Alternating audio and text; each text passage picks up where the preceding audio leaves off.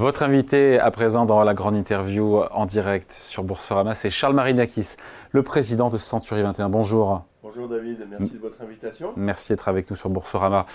Le marché compliqué, le marché est tendu évidemment, le marché de la pierre, euh, des transactions qui sont en baisse, des prix qui sont en baisse, des, taux d'intérêt qui ont beaucoup monté mais qui vont commencer, qui commencent parfois un petit peu à rebaisser. Au-delà de ça, on rentrera dans le détail euh, tout à l'heure, mais est-ce que l'attrait des Français pour la pierre, euh, est-ce que cet attrait est toujours aussi fort? Est-ce qu'il n'a pas faibli? Est-ce que devenir propriétaire, c'est toujours un, ça demeure un rêve? Oh Oui, oui, ça, ça fait, ça ne soulève aucun débat. Il y a une, attirance des Français pour la propriété qui ne se traduit pas dans les chiffres d'ailleurs, euh, bizarrement, puisqu'en 20 ans, on est passé seulement de 56% de propriétaires à 58%. Vous voyez, donc c'est pas une croissance qui est non plus euh, très significative, mais oui, il y a une appétence des Français pour leur résidence principale, pour, euh, pour l'habitation de manière générale, plus que pour l'immobilier en, en, tant que tel. Je crois que les Français, ils ont envie d'être propriétaires de leur logement. Euh, a fortiori euh, une maison. Hein, c'est, vous savez, la pétence, c'est, le premier d'ailleurs. C'est pas retombé d'ailleurs ça post-Covid, euh, l'attrait pour la Non, non, non, pas du tout. C'est pas retombé. D'ailleurs, c'est le, prix des maisons a assez peu chuté en France. C'est, lui qui avait enflammé le marché, vous savez, post-Covid. Et cette régulation-là, elle n'est pas encore confirmée. Donc, non, non, il y a une, une, un, une appétence des Français pour la propriété, pour devenir propriétaire de leur résidence principale, et ensuite, une, dans, dans, la résidence principale, une préférence pour la maison. Bon, euh, on avait euh, Yann Géano, le patron euh, du réseau immobilier La Forêt, la semaine dernière, qui nous disait qu'il y avait un retour des clients depuis le début janvier, là, depuis le, enfin, le mois dernier, en agence. Vous le voyez aussi, c'est timide, c'est. Oui, alors ça se, ça se On parle pas d'une horde de clients, mais. Non, non, non, il n'y a pas d'embouteillage devant nos agences, on n'en est pas encore là, mais oui, oui, il y a une redynamisation du marché. Vous savez, on cherche les signaux faibles, en fait, c'est ça. Le... Oui, en fait, le, le, le, vrai signal chez nous, vous le savez, hein, c'est les taux d'emprunt, c'est ce qui a bloqué le marché et c'est ce qui est susceptible de le débloquer. Donc on voit que petit à petit, euh, les taux commencent à revenir sous les 4%. D'abord, on sait trois choses. On sait que, un, euh, le, la Banque Centrale Européenne a décidé de ne plus augmenter les taux. Donc déjà, ça, et devrait les baisser cette année. Voilà, ça c'est une bonne nouvelle. La deuxième bonne nouvelle, c'est qu'elle devrait les baisser. Et la troisième, vous le savez, c'est que le Haut Conseil à la stabilité financière a déterminé maintenant des règles précises sur les, mm. la capacité d'emprunt des ménages. Donc on y voit clair un peu sur les taux qui commencent un peu à descendre. Donc ça, ça éclaircit l'horizon euh, pour certains Français, pour certains ménages français qui recommencent à fréquenter nos agences et qui recommencent à se mettre en projet immobilier, ce qu'ils s'étaient interdit ces derniers temps. Ils s'étaient un peu autocensurés Oui, beaucoup, beaucoup, beaucoup autocensurés, parce que d'abord, pas de visibilité, des taux qui continuaient à monter, euh, des prix qui baissaient pas, donc euh, une espèce, si vous voulez, de, de, nébuleuse. Et puis, et puis une vague médiatique de l'immobilier sur euh, on peut plus acheter, on peut plus emprunter, ce qui est quand même pas vrai. Il s'est quand même fait 875 000 transactions cette année. Donc, enfin 25% de moins que. Enfin, on parle de 2023 par rapport à 2022. Hein. Oui, vous avez tout à fait raison, mais est-ce que, est que finalement 2021, 2022, est-ce que c'est la bonne jauge? Est-ce que 1 million 198 000 transactions, est-ce que c'est le niveau naturel et normal du volume de transactions en France? Sincèrement, je ne crois pas. Bon. Est-ce que c'est vrai que le marché est animé désormais, euh, depuis un petit moment maintenant, par les secondos euh, acquéreurs? Ceux qui ont déjà un premier bien immobilier qui vendent pour acheter euh, plus grand. Oui, c'est tout à fait vrai et on le mesure dans l'augmentation de l'apport personnel qui a augmenté de manière très significative. On a combien aujourd'hui? Je ne me rends pas compte du tout. Bah, c'est presque 30%, entre 30 et 35% d'apport personnel. les, temps, les, temps, ont changé. On se rappelle, pardon, il y a 5, 7 ans, 8 ans, on pouvait emprunter avec zéro ah oui, d'apport et les frais de notaire étaient même financés par la banque. Voilà, voilà. donc ça c'est une autre époque. Cette époque-là, elle est révolue aujourd'hui. Euh, l'apport personnel a beaucoup. Vous savez, les acquéreurs, ils ont fait beaucoup d'efforts depuis 3 ans. Euh, ils, ont, se sont parfois délocalisés, ils ont accepté d'emprunter à, plus de 4%, ils ont renoncé aussi à de la surface. Nous, on s'aperçoit qu'en 2023 encore, la surface moyenne des logements achetés par les Français a continué de diminuer. Et puis, ils ont aussi augmenté très significativement leur rapport personnel. Alors, Ça me paraît énorme, 35 à 40% d'apport personnel. alors, pas 40, mais, mais entre 30 et 36. Moi, j'étais resté à 20, un gros 20.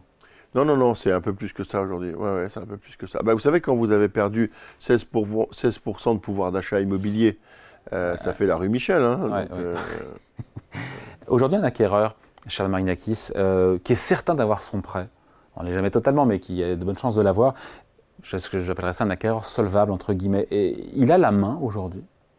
Quand on va voir un vendeur. Non, celui qui Moi, je suis sûr d'avoir mon prêt.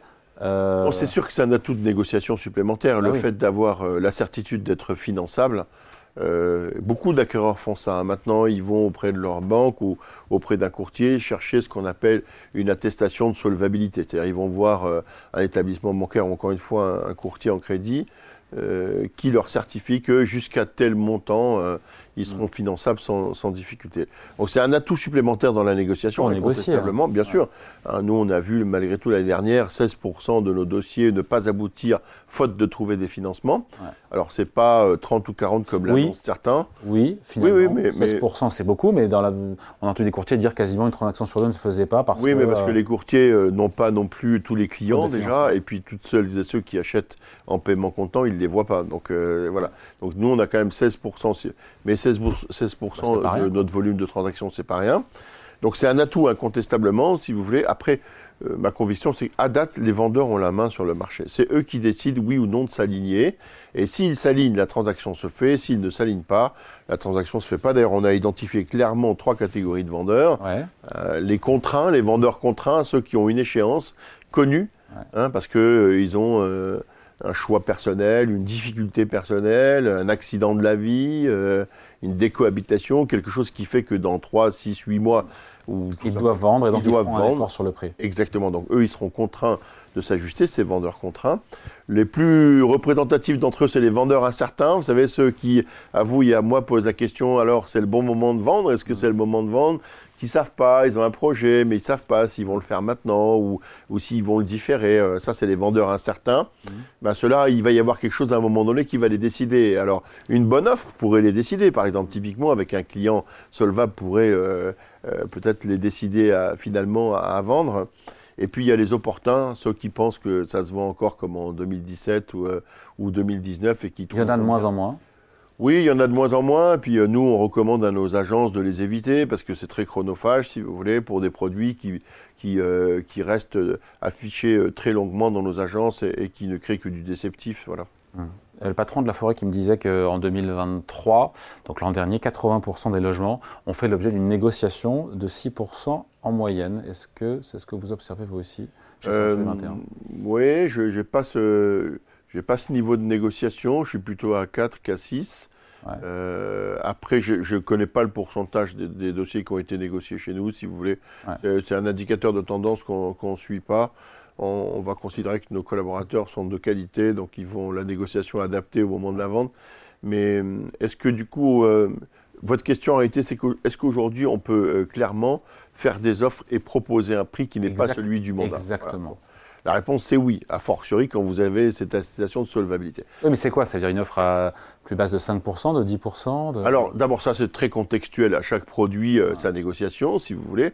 Puis à chaque environnement, sa négociation. Ce qu'on a appris malgré tout de 2023, c'est que la régionalisation des marchés, c'est plus une option, hein, c'est une vérité aujourd'hui. Voilà. Alors, si vous êtes à Biarritz, vous aurez du mal à négocier 10%. Hein, si vous êtes euh, plutôt dans la Creuse, on peut imaginer que ce soit un peu plus, euh, un peu plus facile.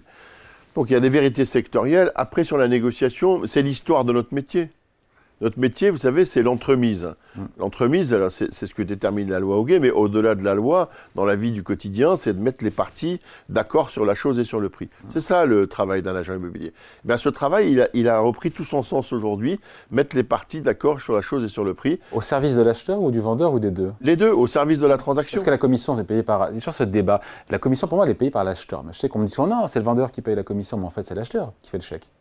Alors, de toute façon, c'est toujours l'acheteur qui paye la commission, d'une manière ou d'une autre. Bah soit il la paye en dehors du prix, soit il la paye dans le prix, mais d'une manière ou d'une autre, il la paiera, ça sera intégré dans le prix ou pas.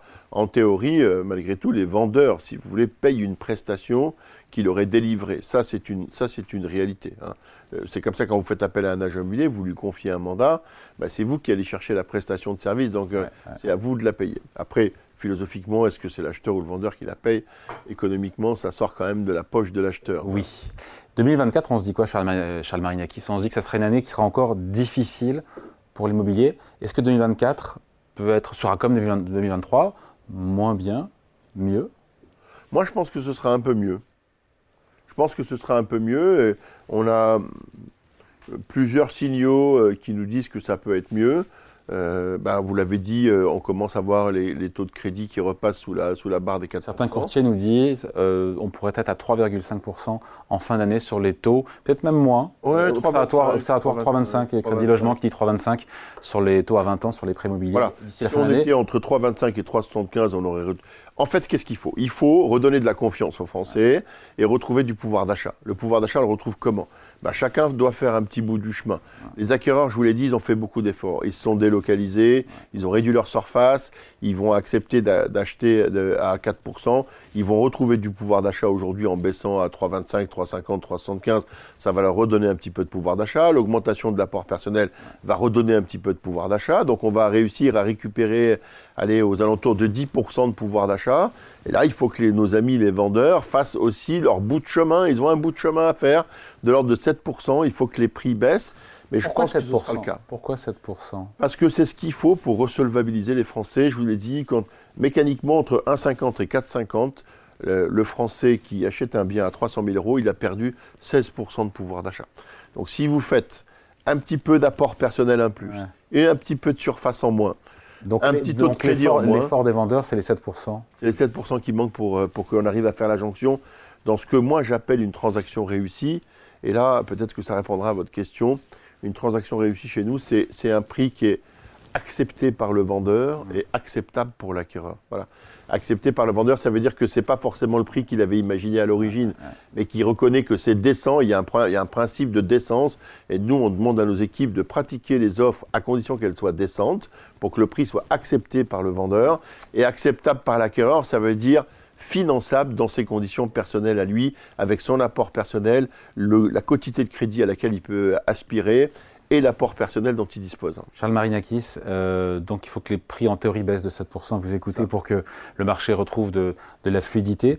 Euh, L'AFNAIM nous dit 4 à 6% de baisse cette année, on a eu 3% euh, de baisse en moyenne euh, en France euh, en 2023.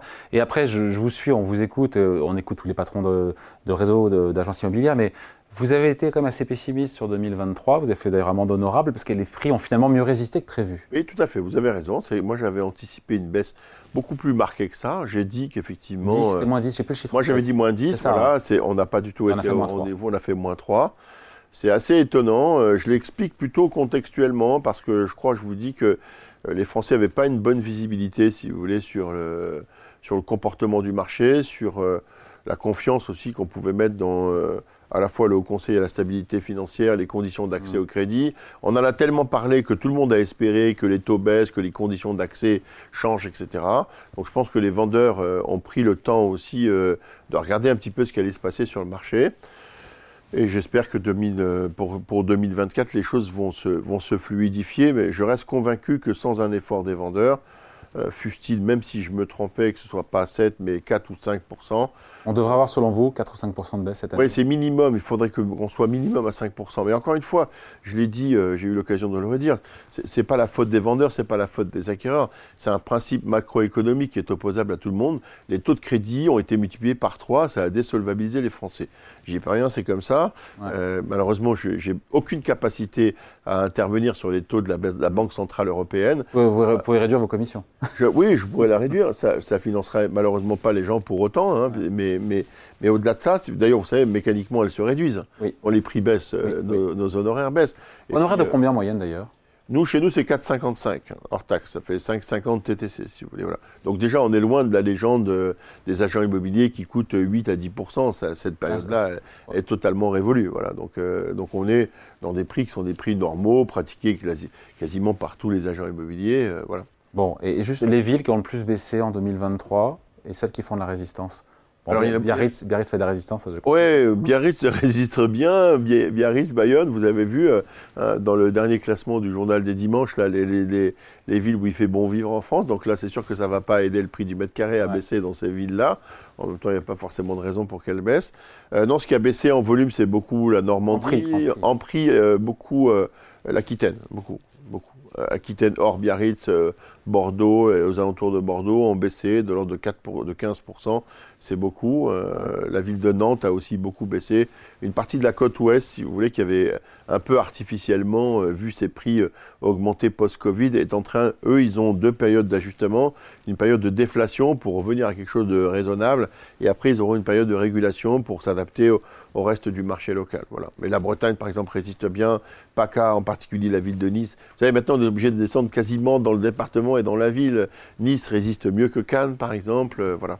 Et donc, les villes où il y a des opportunités pour vous, aujourd'hui, qui ont suffisamment corrigé euh, Oh, je crois qu'il y a des opportunités dans toutes les villes moyennes de France, de province. Euh, typiquement, regardez l'île de France et Paris, c'est la région, vous savez, qui a le plus souffert de l'année 2023, vous l'avez vu, hein, euh, presque moins 7 en, île de France et moins 5,5 à Paris. Donc, paradoxalement, il y a peut-être des opportunités en île de France où là, le, le soufflet un peu de l'attractivité de la maison individuelle a, un peu baissé. Mais là aussi, c'est vrai que dans certains départements euh, franciliens, les prix avaient beaucoup augmenté. Hein.